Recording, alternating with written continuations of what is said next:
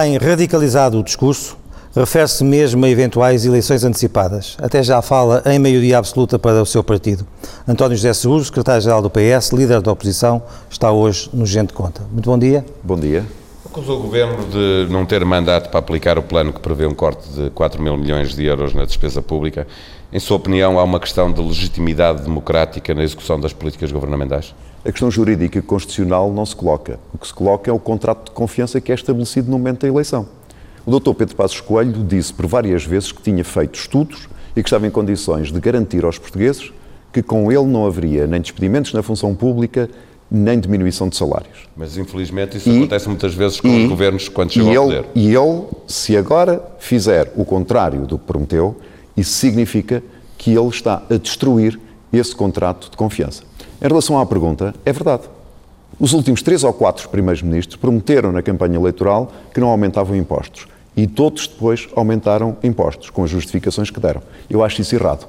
Porque os portugueses têm que se habituar a confiar nas palavras dos políticos, sobretudo em quem é candidato a primeiro-ministro. Isso nunca acontecerá consigo? Não. Eu defini uma regra de ouro que é não prometer nada que não possa vir a cumprir quando for primeiro-ministro. E mais, no site do Partido Socialista, é na internet. é por isso que muita gente o acusa de não prometer nada, não dizer nada aos portugueses. Não é, é verdade. Não no site da internet do Partido Socialista estão lá todas as promessas que eu fiz e que eu faço, que é para os portugueses saberem, porque geralmente a memória muitas das vezes é curta e as pessoas não sabem o que se prometeu há um ano, há seis meses. E eu quero assumir como uma questão de confiança e de nova relação com uh, os portugueses. É verdade, eu sou acusado de fazer poucas promessas. Essa acusação, muitas das vezes, existe. Mas eu tenho apresentado propostas e tenho apresentado alternativas. E não há nenhuma medida que eu tenha dito não que não tenha apresentado uma proposta alternativa. Isso significa que pode prometer aos portugueses, eh, com as críticas que faz à, à enorme, eh, ao enorme aumento de carga fiscal que tem existido nos últimos anos e neste ano em concreto, 2013, que se for Primeiro-Ministro eh, diminuirá a carga fiscal sobre o rendimento do trabalho? Neste momento não estou em condições de prometer isso aos portugueses. O senhor já, já prometeu uh, que uh, avançar com uma moção de censura se o Executivo avançar com algumas medidas propostas no documento do FMI. Com uma maioria que o Governo tem no Parlamento, para que é que serviria uma moção de censura ao Governo? O Partido Socialista tem uma responsabilidade, que é em cada momento afirmar as suas posições. O Partido Socialista é um partido que defende a estabilidade. E eu, desde o início, que tenho dito que é importante que as legislaturas se cumpram mas não aceito que se pisem linhas vermelhas. Mas em setembro, esse, esse seu discurso tem evoluído. Em setembro, porque o governo se tem comportado de modo a pisar linhas vermelhas ou a ameaçar que pisa linhas vermelhas. Em setembro, taxa social única. O primeiro-ministro veio propor aquela coisa inimaginável, que é de colocar os trabalhadores a contribuírem com mais dinheiro do seu salário para financiar empresas. Eu disse que isso era uma linha que não podia ser ultrapassada. E se o Primeiro-Ministro prosseguisse por aí, eu apresentaria uma moção de censura. O Primeiro-Ministro recuou, não, não se justificou a moção de censura. Não só por causa da posição do Partido Socialista, mas por um, um levantar do país uh, unânime em relação a essa questão. Como se recorda, quando eu disse isso, não tinha havido ainda a manifestação do 15 de setembro. Eu disse isso no dia 13 de setembro. É quando há convicções, não se hesita, nem há nada que nos condicione. Pelo contrário, temos é que dar expressão a essas convicções. E agora também foi muito claro eu considero que o Primeiro-Ministro não tem mandato, nem tem legitimidade política para poder aplicar o conjunto das propostas que constam do documento do Fundo Monetário Internacional. É Mas faça-me justiça numa coisa. Relatório. Já houve três moções de censura que foram votadas na Assembleia da República. O Partido Socialista nunca votou a favor de nenhuma delas. Precisamente nós somos a favor da estabilidade e compreendemos a situação difícil em que o país está.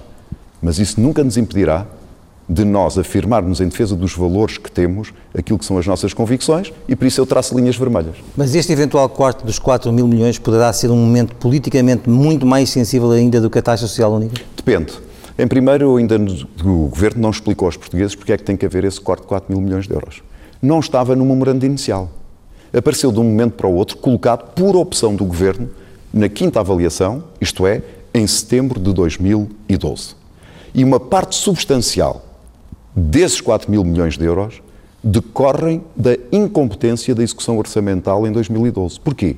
Porque a receita da austeridade custo custar que o Primeiro-Ministro aplicou criou mais problemas em vez de resolver. a nossa dívida aumentou, não ficou nos 113%, mas passou para 120% do PIB, e o déficit orçamental não vai ficar nos 4,5%, conforme estava contratado, vai aumentar e fala-se, segundo os dados do próprio governo, em mais de 6%. Ora, é este desvio que os portugueses agora vão ter que pagar, não só com 2,5 mil milhões de euros de impostos, o maior aumento de impostos da nossa história que vai ocorrer este ano, como ainda ter que em 2014 e em 2015, fazer um corte nas despesas sociais do Estado. Estamos então a falar de quê? Estamos a falar de saúde, é para, estamos a falar de educação, estamos a falar de segurança social. E porquê é que não se discute outras funções do Estado? As de defesa, as da justiça, a da organização do próprio Estado. Porquê é que tem que ser nas funções sociais? E quem é que decidiu isso? E de que forma é que foi e o senhor acha que há, há, margem, há margem para esses, costas dos portugueses? Acha que há margem para esses cortes noutras rubricas do Orçamento de Estado? Aquilo que eu considero é que uma reforma não se pode confundir com cortes. A solução do Primeiro-Ministro, cada vez que tem um problema, é cortar, cortar, cortar. Veja as taxas de desemprego que nós temos. O Primeiro-Ministro comprometeu-se com uma taxa de desemprego de 13,4%. Está em 16,3%. A taxa de desemprego mais elevada da nossa história. E a economia? a economia está a contrair muito mais do que o Primeiro-Ministro prometeu. O Primeiro-Ministro, em 2011, prometeu que a economia começava a crescer em 2012. Em 2012, prometeu que era em 2013. Agora, em 2013, diz que vai ser em 2014. Portanto, Mas o Banco de Portugal veio dizer que para este ano a economia vai crescer, vai contrair, vai diminuir o dobro daquilo que o governo prometeu. Portanto, a questão é simples: reformar o Estado não é cortar, porque cortar significa um efeito na espiral recessiva que o governo não quer reconhecer, que o PS disse e que o Sr. Presidente da República veio falar é na mensagem de ano novo. Como é possível cumprir o déficit? Estava, do, do, que está a dizer, está convencido que não será possível cumprir o déficit sem este corte de 4 mil milhões não. de euros. O que eu lhe estou a dizer é de uma forma muito simples e já o digo há mais de um ano. O país tem que fazer a consolidação das contas públicas através de uma trajetória credível. A palavra aqui é credibilidade. E o que é que acontece? A trajetória que o governo tem vindo a aplicar, a receita que tem vindo a aplicar, tem vindo a alcançar resultados? Nenhum. Se não tem vindo, então o país tem que alterar as suas condições para fazer a trajetória de uma consolidação credível. Mas e é isso que eu venho defender. Isso não é possível, defendo mais tempo, haver... defende mais tempo para consolidar as contas públicas, como acontece com outros países, a Espanha. Defende, portanto, defende taxas de juros mais baixas, com um papel mais ativo do Banco Central Europeu. Defende mais tempo para nós pagarmos as nossas dívidas e defende carências de juros se, não houver, se o déficit não se conseguir cumprir eh, este ano, e se perceber isso a meio do ano, e houver do Tribunal Constitucional uma declaração de inconstitucionalidade a uma ou duas normas, como pede o Partido Socialista, defende que obrigatoriamente o Governo tem que renegociar o memorando com a Troika. Eu não me vou pronunciar sobre cenários eh, em função daquilo que referiu, mas há uma coisa que eu venho dizendo. Nós temos que melhorar as nossas condições para fazermos o nosso processo de ajustamento de uma forma credível. E para isso não é preciso esperarmos absolutamente por mais nada. Aliás, já estamos atrasados, porque os portugueses durante um ano fizeram pesados sacrifícios. Nós perdemos 200 mil postos de trabalho. Há jovens portugueses e outros que são menos jovens a emigrarem empresas na falência, gente sem dinheiro, gente que não pode comprar os comprimidos todos, gente que não pode ir a consultas médicas, gente que não tem dinheiro para pagar a água, a luz, a energia, a renda da casa. Nós não podemos perder mais tempo. Isto não é um exercício feito numa folha de Excel em despesa e receita. Estamos a falar de um país e de um povo que está a sofrer e que precisa de ter um sentido para os sacrifícios que está a fazer. Mas Os outros países lutaram. a Espanha lutou. A Espanha lutou e conseguiu mais tempo.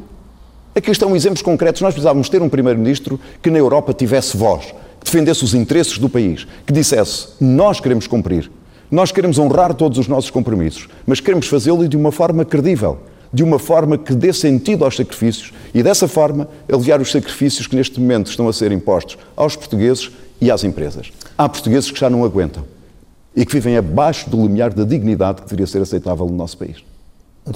E é por isso que o governo pode não passar, este governo pode não passar de 2013? A responsabilidade de haver crise ou não, como eu disse na sexta-feira na Assembleia da República, depende do Dr. Pedro Passos Coelho e do Dr. Paulo Portas. Porque eles dispõem de maioria absoluta. Veja, só se começou a falar em crise política quando os dois se desentenderam. Quando o Primeiro-Ministro foi desautorizado em público pelo Dr. Paulo Portas, que disse: Se me perguntarem se eu sabia da medida da TSU, eu respondo que não. Isto é um ridículo e é de uma desautorização do Primeiro-Ministro. Portanto, todos os problemas que houve de instabilidade e de crise política decorrem da falta de solidez e, em alguns casos, de sentido de Estado mas, dos mas dois na, partidos mas na sua que ótica, estão isso no pode governo. conduzir a uma queda do governo Depende deles. Depende deles. Porque eles têm maioria absoluta. Depende deles e do Presidente da República. Não, o Sr. Presidente da República foi muito claro na mensagem de Ano Novo sobre essa matéria.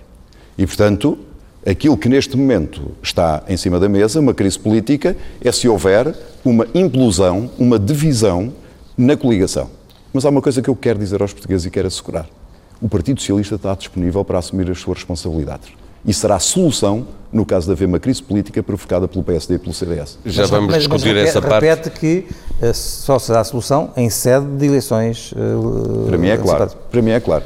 Eh, já vamos discutir uh, os cenários políticos daqui para a frente. Só para, para terminar este assunto, o PS votou contra a criação da Comissão Eventual para Acompanhamento de, da Reforma do Estado. Mas qual vai ser o papel uh, do, do, Partido Socialista nesta comissão agora que ela está criada? Essa comissão não é para acompanhamento de reforma do Estado nenhuma. Essa comissão é uma farsa. Só tem um objetivo é iludir os portugueses que se está a fazer uma reforma. Assim, que é que não está a ser fazer? feita nenhuma reforma. Vai participar não, o Partido em Socialista silêncio, vai participar não, ativamente? O Partido Socialista já esclareceu isso de uma maneira muito, muito clara. Não participaremos nessa comissão. Porque aquilo não é uma comissão com objeto. Aquilo é apenas uma ilusão. É tentar enganar os portugueses. Este governo passa a vida a enganar os portugueses. Enganou quando prometeu aos portugueses que não aumentava impostos e depois aumentou. Enganou quando o Primeiro-Ministro disse que era um disparate retirar o 13º e o 14º mês aos funcionários públicos e retirou. Enganou quando disse que não estava nos horizontes despedir funcionários públicos ou diminuir os seus salários. E neste momento, no relatório do FMI, que ele elogiou, essas são duas dessas propostas. Os portugueses têm uma dificuldade de relação com aquilo que é a palavra do Primeiro-Ministro, com fundadas razões. António José Seguro sobre a reforma do Estado. Eu defini uma regra de ouro que é não prometer nada que não possa vir a cumprir quando for Primeiro-Ministro. E eu, desde o início, que tenho dito que é importante que as legislaturas se cumpram. Mas não aceito que se pisem linhas vermelhas. O Governo não explicou aos portugueses porque é que tem que haver esse corte de 4 mil milhões de euros. Aquilo que eu considero é que uma reforma não se pode confundir com cortes. A solução do Primeiro-Ministro, cada vez que tem um problema, é cortar, cortar, cortar. O Partido Socialista está disponível para assumir as suas responsabilidades. E será a solução no caso de haver uma crise política provocada pelo PSD e pelo CDS. Gostaríamos de lhe colocar outras perguntas relativas à governação. Uh, Tem-se falado muito na criação de um banco de fomento. Qual é a, a, a, posição do Partido Socialista face a essa possibilidade? Foi o que eu propus. No dia 5 de outubro, antes do governo falar nele, eu propus a criação de um banco de fomento em Portugal. Mas não acha que esse banco de fomento podia ser perfeitamente a Caixa Geral de Depósitos, não. continuando na órbita do Estado? O que, o, que, é o que, é que o país ganha com, essa, uh, o país tem a com ganhar, esse aparecimento? O país tem a ganhar com um banco de fomento que não precisa de ter balcões abertos. O banco de fomento tem apenas um objetivo. Aproveitar, aproveitar o dinheiro que tem à sua disposição para financiar a economia à semelhança do que existe na Alemanha e também do que já existiu em França. E isso é uma vantagem muito grande, porque o dinheiro dos próximos fundos comunitários pode ser utilizado como capital para esse banco, para ser emprestado na economia e, portanto, é dinheiro que está sempre na economia, porque quem recorre a esse crédito depois tem que pagar ao banco e, no fundo, está sempre a alimentar essa mesma economia. Mais, eu proponho que, na totalidade ou parte destes 4,2 mil milhões de euros que vêm a mais para Portugal, dados pela Troika, possam ser canalizados precisamente para esse banco de fomento. Porquê criar um banco novo e não outro? Porque este banco de fomento tem características específicas. É para fomentar exclusivamente a economia. Na Alemanha, por exemplo, não estou a dizer que isso seja replicado em Portugal, tem que ser discutido, mas na Alemanha, por exemplo, esse banco de fomento, muitas das vezes, em vez de emprestar dinheiro diretamente ao empresário ou àquele que quer investir pela primeira vez, apoia ou financia o banco e depois é o banco comercial que coloca esse dinheiro nada, no empresário. Nada neste processo lhe merece reservas, é isto? Nada neste processo merece reservas. A única coisa que me surpreende é que tem sido o Partido Socialista a propor. Estando o Governo de acordo, o Partido Socialista nunca tenha sido solicitado, chamado a dar o seu contributo. Já passou outubro, novembro, dezembro, estamos quase no final de janeiro e acha normal que o Governo não chama o Partido Socialista para dizer venham cá dar as suas ideias, as vossas opções, as vossas propostas. Já fala- Sabe uma coisa? É que o Primeiro-Ministro só se lembra do Partido Socialista quando está aflito. E como ele criou um problema ao país e tem que fazer um corte de 4 mil milhões de euros, está sempre a chamar o Partido Socialista. Mas quando é para tratar de assuntos com a seriedade do Banco de Fomento, em que o Partido Socialista tem propostas, o Primeiro-Ministro não se lembra de Já, nós. já que me fala no diálogo com, com o Governo e com o Primeiro-Ministro, eu pergunto-lhe o seguinte: numa primeira fase, o senhor teve muitas conversas ah, pessoais, ah, particulares, a sós, com o Primeiro-Ministro. Porquê é que essas conversas acabaram? Isso é uma pergunta que tem que ser dirigida ao Primeiro-Ministro. Mas não foi por si? Claro que não foi para mim. Eu nunca recusei nenhum convite do Primeiro-Ministro para me deslocar a São Bento para poder discutir os assuntos do país. Nunca. O- olhando ainda para o, para o setor bancário, o Estado injetou recentemente eh, mais de mil milhões de euros no Banif. Tem receio de que possa vir a acontecer uma coisa parecida com o que aconteceu no BPN, no sentido, eh, os bancos são diferentes, as lógicas são diferentes, mas no sentido de que venha a ser o contribuinte a, a pagar eh, esse problema bancário. Eu espero que isso não aconteça, mas não tenho informações pormenorizadas para lhe poder responder em definitivo a essa sua questão. Cá está outro exemplo. O Partido Socialista sempre apoiou o processo de recapitalização dos bancos portugueses. Votámos a favor dessa lei. Fizemos uma exigência que uma parte desse dinheiro pudesse ir para a economia. E também quisemos saber de que maneira é que o Estado eh, geria esses dinheiros e tinha assento, digamos, na administração desse, desse banco. Estas duas últimas questões não são a ser tratadas. E na questão do Banif, fomos todos surpreendidos. Aqui está outro exemplo de que tinha sido de interesse nacional que o governo, pelo menos em relação ao Partido Socialista, o tivesse informado antes. Mas aí está mais uma matéria que soubemos pelos jornais. E não é só essa. A privatização da RENA, a privatização da ANA, a privatização que depois foi interrompida da TAP, todos os processos que andam em torno da RTP. Acha normal que o país tenha avançado para um processo de privatização da ANA sem se conhecer o contrato de concessão? O que é que está em causa? Por exemplo, está em causa saber se há limites para o aumento das taxas aeroportuárias. Porque isso tem a ver com a nossa competitividade, tem a ver com o turismo, tem a ver com a nossa economia. E há negaços do Estado que são feitos com esta opacidade. Isto é intolerável e é inaceitável. Uma maioria absoluta não é a dona da democracia nem é a dona do Estado português. O senhor ah, ah, chegou a dizer, no caso da, da RTP, que se a privatização avançasse, quando e, um dia o PS chegasse ao governo, que por si esse processo seria tanto quanto possível desmanchado. Entretanto, surgiu este cenário da privatização parcial dos 49%, 50, eh, quanto a 51% que se mantariam no Estado. Como é que o senhor vê essa questão e se mantém a mesma posição para um cenário que evoluiu e é um pouco diferente? Eu repito aquilo que disse em agosto do ano passado. Se o Governo avançar com um processo de privatização da RTP, Em todo ou em parte? em todo ou em parte, o Partido Socialista no Governo garantirá a existência de um serviço público de rádio ou televisão com propriedade pública e com uma gestão rigorosa dos dinheiros públicos. Como olha, de uma forma geral, para o processo de privatizações que vem decorrendo, a ANA, a RTP, a TAP, eh, o que é que lhe, eh, lhe oferece dizer sobre o, o- o geral deste processo de privatizações? Vejo com muita opacidade. Em relação ao primeiro processo de privatização, o da EDP, como se recordará, eu disse no dia seguinte à privatização que, com as informações que tinha, me pareceu uma boa opção. Se o Primeiro-Ministro, apesar de ter sido na véspera, teve a gentileza de me convidar para ir a São Bento e para me dar informações sobre o processo de privatização da EDP. Mas depois não fez para os seguintes. No da REN, se se recorda, foi feita eh, o processo de privatização e depois o Governo teve que fazer alteração de legislação através de decretos-leis que contrariavam a opção que tinha feito com a legislação em vigor. Isso obviamente levanta dúvidas. O processo da ANA já tive a oportunidade de me referir a ele. E o processo da TAP foi uma atrapalhada completa. E portanto, aquilo que eu considero é o seguinte: há matérias. Nós estamos a falar de ativos estratégicos do nosso país. E essas matérias têm que ser de uma total transparência que não deixe nenhuma dúvida para ninguém. Com o que nos diz sobre o que são hoje as relações do Governo com o principal partido da oposição e sabendo nós o que tem dito o Presidente da República a propósito da necessidade de haver um consenso mais alargado, o Presidente da República tem manifestado preocupação pelo eh, agravar das relações políticas entre a maioria e o principal partido da oposição. Eu tenho todo o gosto em lhe dizer o que é que eu digo ao Sr. Presidente da República, mas não lhe vou dizer o que é que o Sr. Presidente da República então, me diz a mim. O que é que tem dito ao Presidente da República sobre essa matéria? Aquilo que eu tenho dito é que há um isolamento completo do Governo em relação a esse consenso.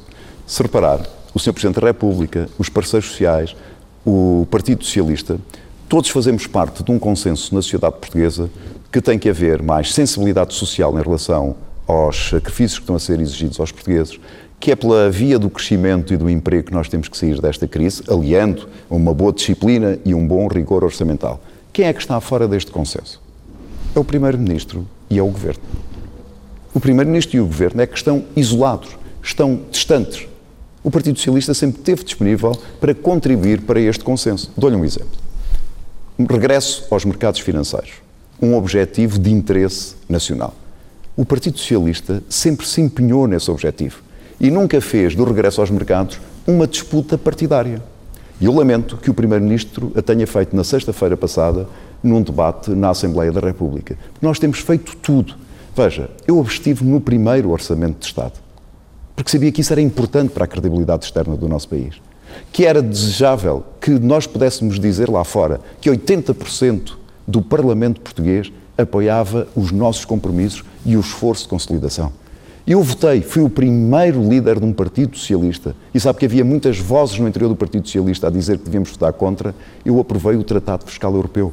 Mas... Que era preciso dar um sinal que Portugal é a favor do rigor e da disciplina orçamental. O que é que eu quero dizer com isto? Que hoje, fora de Portugal, os nossos parceiros europeus sabem todos que se amanhã houver uma mudança de governo, que eu, como Primeiro-Ministro, continuarei a honrar todos os compromissos do Estado português. O senhor genuinamente acredita que Portugal vai estar em condições de regressar aos mercados com dívida de longo prazo no, ainda antes do final deste ano? Acredito que neste momento há todas as condições para isso.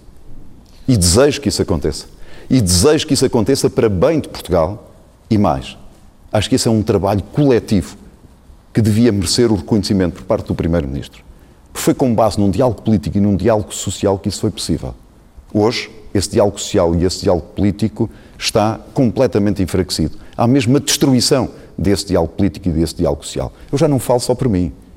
Veja o que aconteceu com o GT, que assinou um acordo de concertação social e que no outro dia se veio queixar que o governo não tinha respeitado esse acordo e que tinha que ir falar com representantes da Troika porque o governo já não o ouvia. Por que é que chegámos a esta situação? Já reparou? Este primeiro-ministro, há um ano e meio, tomou posse com uma disponibilidade tão grande dos parceiros sociais para ajudar, para contribuir, com uma cooperação institucional positiva, sem abdicarmos das nossas posições da parte do Partido Socialista, com uma postura de cooperação institucional por parte do Sr. Presidente da República. O que é que este Primeiro-Ministro precisava de mais? E ao fim de um ano e meio destruiu isto tudo. O país não merecia. António José Seguro sobre a governação do país. Eu propus a criação de um banco de fomento em Portugal. É que o Primeiro-Ministro só se lembra do Partido Socialista quando está aflito na questão do Banif. Fomos todos surpreendidos. Uma maioria absoluta não é a dona da democracia nem é a dona do Estado português. E o processo da TAP foi uma atrapalhada completa. Hoje, esse diálogo social e esse diálogo político está completamente enfraquecido. Há mesmo uma destruição desse diálogo político e desse diálogo social.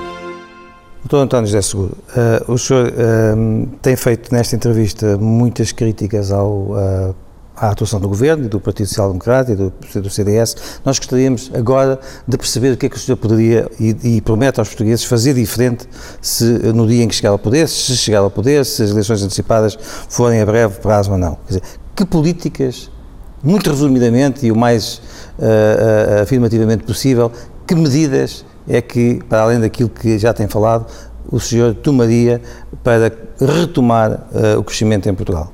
Para sairmos desta crise já não, já não dependemos só de nós. Dependemos das condições que nos são oferecidas. Precisamos da Europa. Precisamos da Europa. Sempre disse isso. Mal tomei posse como líder do Partido Socialista, sempre defendi que a Europa devia fazer mudanças profundas. Nós precisamos ter mais tempo para a consolidação das nossas contas públicas, taxas de juros mais baixas, com uma intervenção mais relevante por parte do Banco Central Europeu. Tenha feito e temos beneficiados. Mas depender do seu eventual só dizer, governo, mas é deixe-me só que dizer, diferente? mais tempo para pagarmos as nossas dívidas e uma carência de juros. Isto é importante porquê? Mas políticas concretas de crescimento económico? Já lhe vou responder. De, de, apoio? Isto é importante para quê? Para criar o ambiente para as políticas de crescimento económico. E essas seriam? E essas seriam três prioridades. Primeiro, captação de investimento estrangeiro. Segundo, fomento das exportações. Terceiro, um programa de substituição de importações por aumento da produção nacional dos setores dos bens transacionáveis e também dos serviços transacionáveis. Com que dinheiro? Como é que isso se faz? dinheiro? Uma linha de crédito a contratar com o Banco Europeu de Investimentos de 5 mil milhões de euros, como propus em setembro de 2011. 3 mil milhões de euros daquele dinheiro que está parado e que a Troika disponibilizou para a capitalização dos bancos, dos quais o país tem pago taxas de juro, mas não tem beneficiado deles. De fundos comunitários do atual CREN.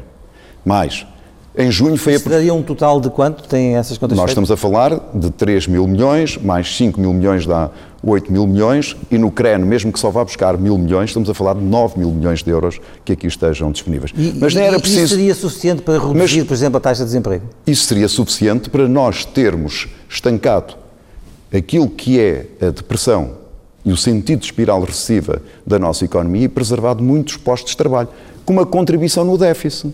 Porque o ano passado, o déficit da Segurança Social baixou em cerca de 800 milhões. Isto é, significa que esses 800 milhões a menos nas contas do Estado são oriundos de quê? De empresas que foram à falência, de empresas que tiveram menos receitas, de menos impostos. impostos. E como houve mais falências, isso significa mais gente a receber subsídios de desemprego, ou seja, mais despesa do próprio Estado. Mas quero ir às três prioridades que eu lhe referi. Investimento estrangeiro. Eu fui visitar o Porto de Sines. Como sabe, um país com 10 milhões de consumidores precisa ter uma plataforma logística para captação de investimento estrangeiro, para que depois as mercadorias, os bens possam sair rapidamente para outros mercados.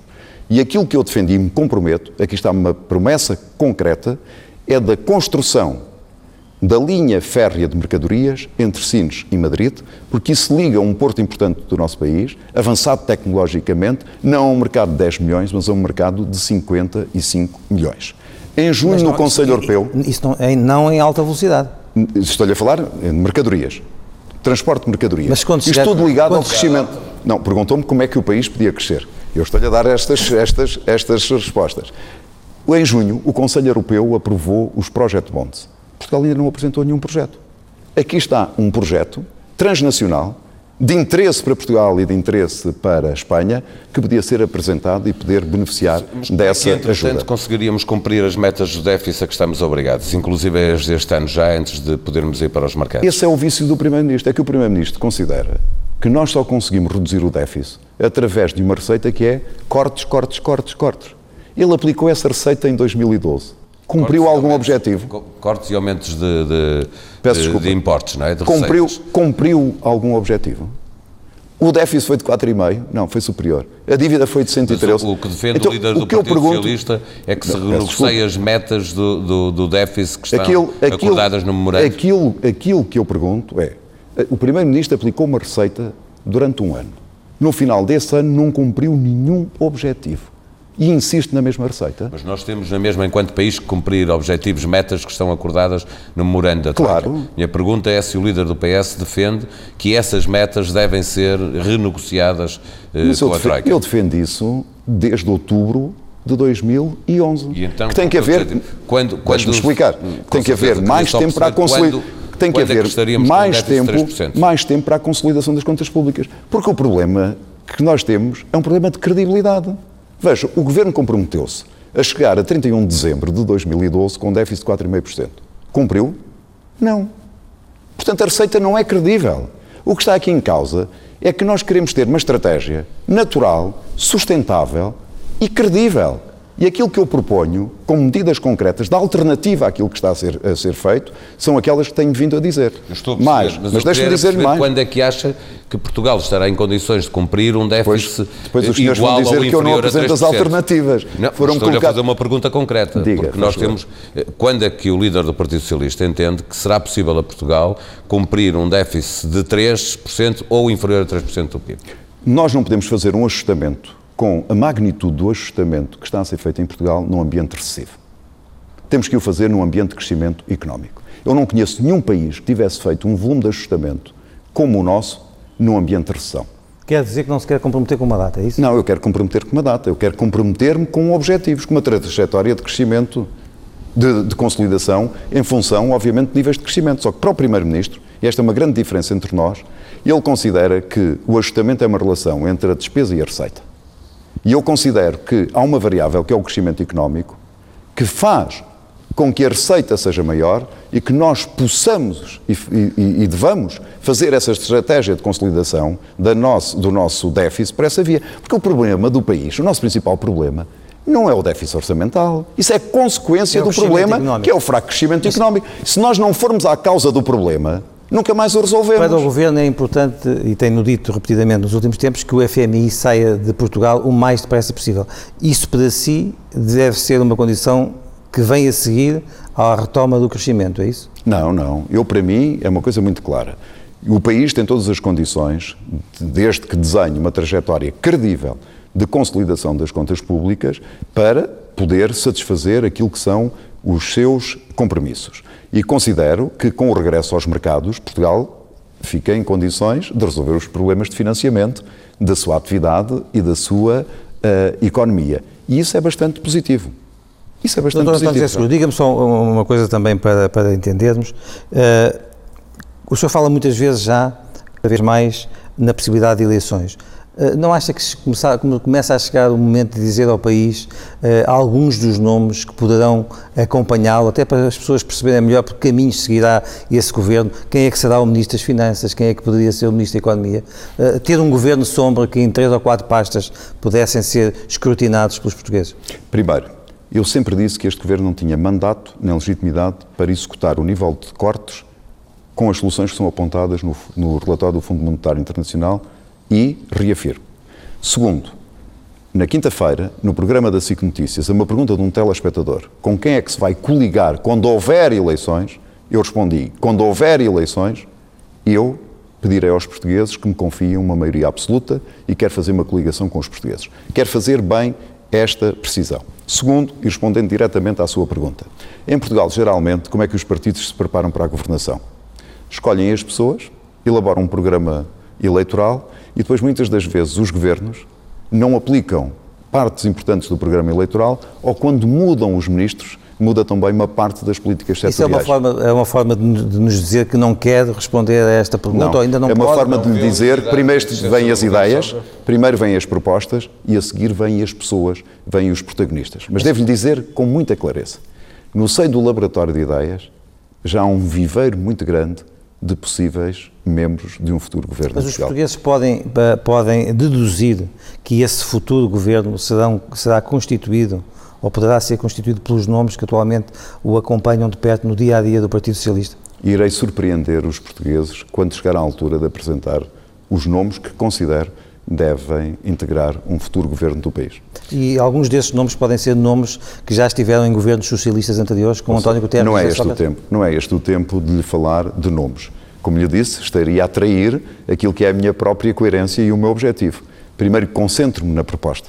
E tenho uma proposta com três eixos fundamentais: colocar Portugal a crescer, segundo eixo, combater as desigualdades para tornar o país um país mais justo e mais solidário, e terceiro, que tem a ver com a boa governação e, sobretudo, com os pilares da justiça, de uma boa organização do Estado e do sistema político em Portugal.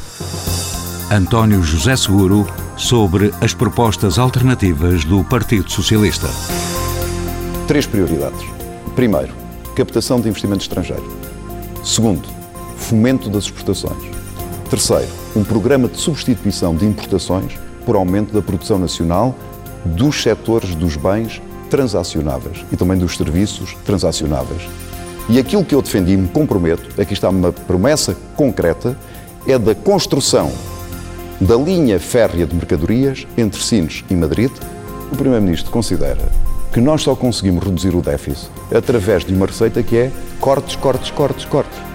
Irei surpreender os portugueses quando chegar à altura de apresentar os nomes que considero devem integrar um futuro governo do país. Então, José Seguro, para terminar esta entrevista, olhar um bocadinho para, para o interior do Partido Socialista, foi eleito em julho de 2011 com estatutos que previam um mandato de dois anos, entretanto os estatutos foram alterados.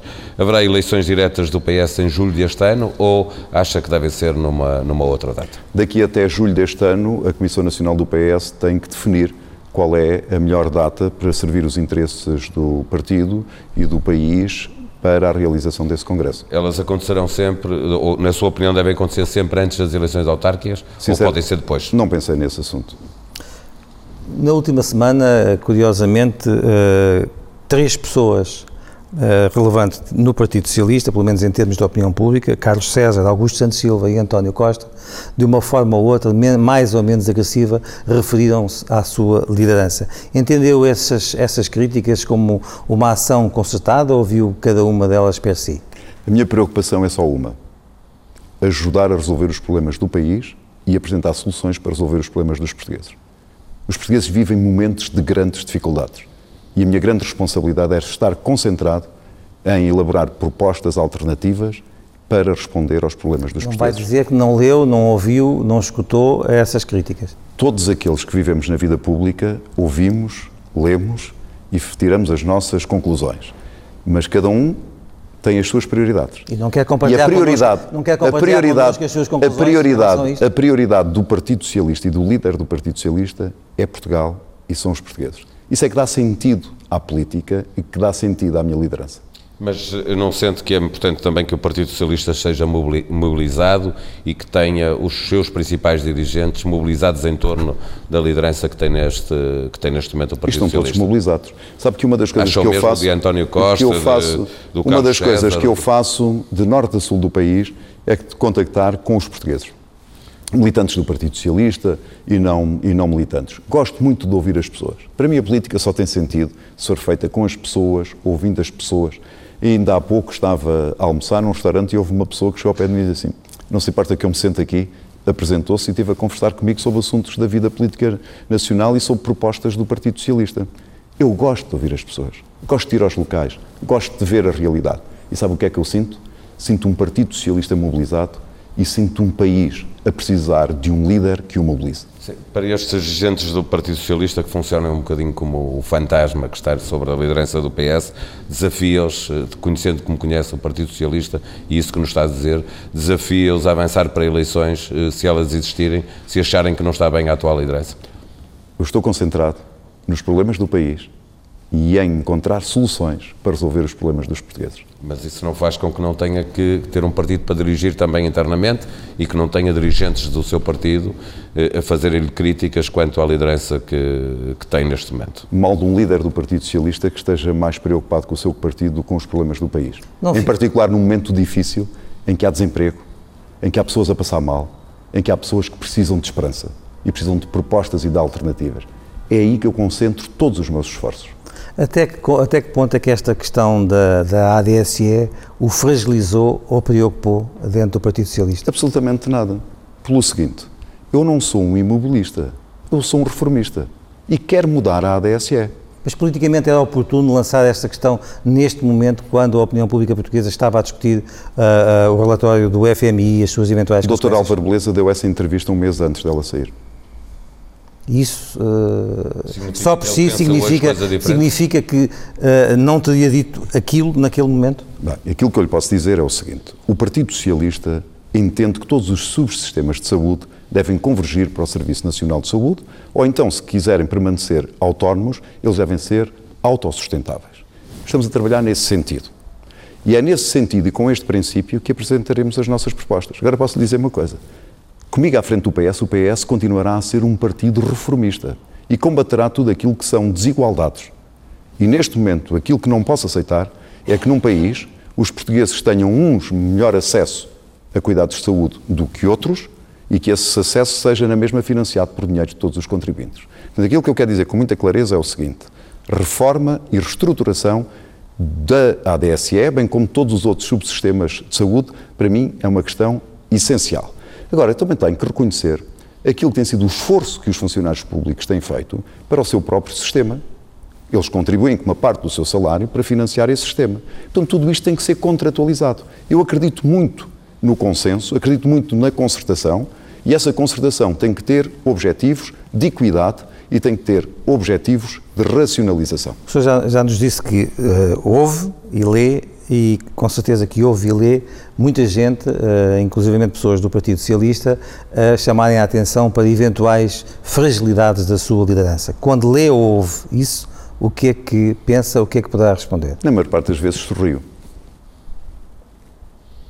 Então, já seguro, as últimas sondagens mostram que o PS lidera nas intenções de voto, mas mostram igualmente que está muito longe da maioria absoluta, que já disse que vai pedir eh, aos portugueses. Se ela não vier a acontecer, eh, é para si igual eh, negociar uma coligação à esquerda ou eh, eh, retomar um, uma ideia de bloco central, se fazer, o país precisar? Vou fazer tudo para que isso aconteça. Eu tenho a convicção de que é necessária uma maioria absoluta num momento difícil em que o país está, para aplicar um verdadeiro projeto político para Portugal.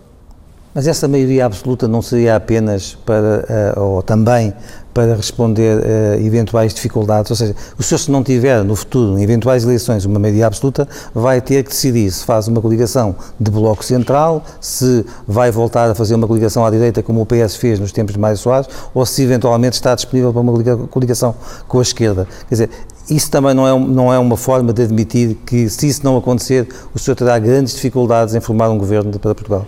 Sabe que muitas das vezes as pessoas preocupam só em saber das condições institucionais para governar e não das condições políticas para aplicar um projeto alternativo em Portugal. O que é que eu quero dizer com isto? A mim não me preocupa a aritmética do apoio parlamentar.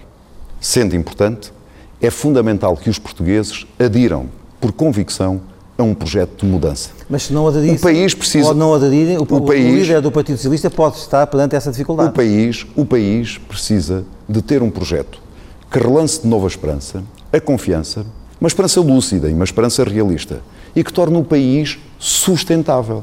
Aquilo que eu mais sinto no dia a dia, falando com pessoas, com empresários, com trabalhadores, com jovens, com gente desempregada, as pessoas querem voltar a acreditar.